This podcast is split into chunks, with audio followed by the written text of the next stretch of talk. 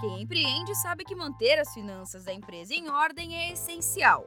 E agora, com a crise, controlar os recursos se tornou a regra de ouro para garantir a sobrevivência do negócio. Quer desenvolver um planejamento financeiro eficaz? Então confira as dicas que preparamos. Seu negócio em tempos de coronavírus. Oi, pessoal. Eu sou a Patrícia Gonzalez, da equipe de comunicação do Sebrae São Paulo, e hoje vamos falar sobre controles financeiros indispensáveis para enfrentar a crise. E quem vai responder às perguntas são os consultores do Sebrae, Cristina Silva e Felipe Chiconato. Felipe, a gente sabe que existem uma série de controles que são importantes o empreendedor ter em dia. Eu queria que você falasse um pouco sobre eles e a importância de se ter essa observação. Olá, Patrícia, tudo bem? Bom, é, os controles financeiros que uma empresa precisa minimamente são sete. Dentre eles, nós temos o controle de caixa, contas a pagar, contas a receber e o fluxo de caixa, bem como o registro de venda, demonstrativo de resultado do exercício, também conhecido como DRE, controle de estoque e o balanço patrimonial, por lei, ela não é obrigada a fazer, mas se algum empreendedor tiver, ele pode fazer. Por que eles são importantes? Quando eu olho para uma empresa, eu posso olhar para ela de duas formas no ponto de vista financeiro. Eu posso olhar para ela pelo regime de caixa, que eu vou estar tá falando a hora que o dinheiro entra e sai, ou seja, o momento do recebimento e pagamento, ou eu posso estar tá olhando para ela por competência, que aí eu vou estar tá alocando o dinheiro pelo fato gerador, quando ele compete. Então eu vou estar falando aí de recebimento e custo. Nessa brincadeira de alocar por regime de caixa e competência, eu consigo tanto gerir a minha empresa, que é a parte do caixa, onde eu vou entender o que, que o recurso, da onde ele vem, para onde ele vai, e também consigo avaliar a minha empresa pelo regime de competência, saber se ela dá lucro, prejuízo, quanto eu preciso vender para ter meu ponto de equilíbrio, o quanto eu consigo assumir de novos custos e investimentos.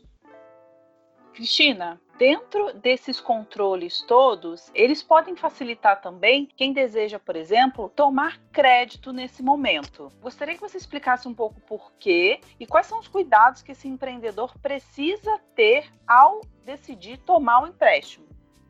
Então, Patrícia, o empréstimo, ele é um remédio. É um remédio que ele deve ser tomado para tirar uma dor da empresa, que é uma dor no financeiro, que é a falta do recurso. Só que para o remédio fazer um efeito que eu preciso que ele faça, ele tem que ser tomado na medida certa. Quando a gente fala medida certa, eu preciso diagnosticar qual é a quantidade de remédio que ele precisa em cima da realidade da minha empresa. Então, partindo dos controles, que o Felipe acabou de falar para gente. A gente tendo todos os controles financeiros, a gente sabe exatamente qual é a medida de cada remédio. Porque se eu tomar um remédio numa dosagem muito alta, ele vai me dar uma overdose, eu posso morrer porque eu não dou conta dele. Se eu tomar numa dose muito menor, ele também não vai resolver o meu problema. Então eu tenho que tomar na medida certa.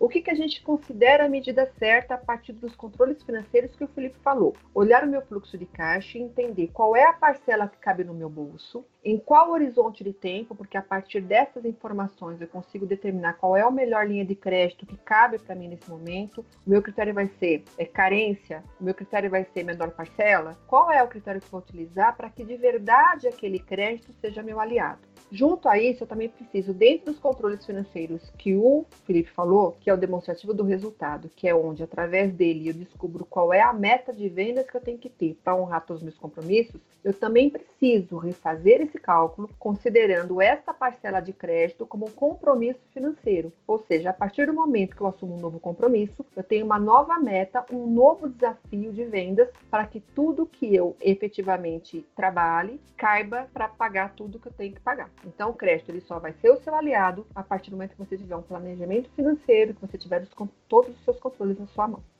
Obrigada, Cristina. Obrigada, Felipe. Lembrando que estamos sempre à disposição para as consultorias 100% gratuitas no nosso 0800 570 0800. Temos também atendimento pelo nosso chat no site do Sebrae São Paulo e estamos oferecendo mais de 100 cursos EAD gratuitos pelo site soluções.sebraesp.com.br. Aproveite a oportunidade e procure o Sebrae. Obrigada e até a próxima.